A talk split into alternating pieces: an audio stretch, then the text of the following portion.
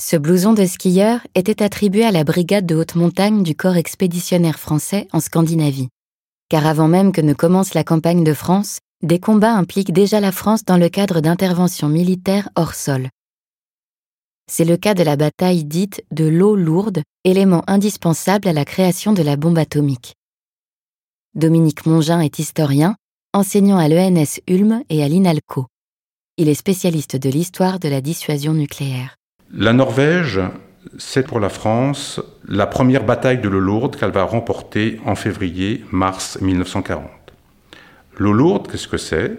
C'est un modérateur dans la réaction en chaîne qui est indispensable à l'époque dans les travaux qui sont menés sur l'énergie atomique, en particulier par l'équipe de Frédéric Joliot au Collège de France. Frédéric Joliot demande au cours de l'automne 1939 à Raoul Dautry ministre de l'Armement, à pouvoir récupérer le stock mondial d'eau lourde, soit 185 litres, détenu par une société norvégienne qui s'appelle la Norsk Hydro, dont les capitaux sont principalement français.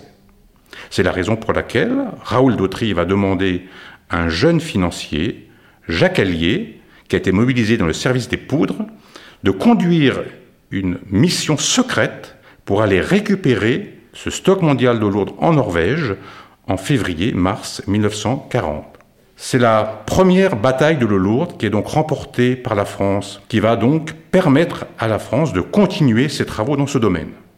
Sauf que, avec l'invasion de la France par l'Allemagne nazie, la France va être obligée d'exfiltrer ce stock mondial vers la Grande-Bretagne.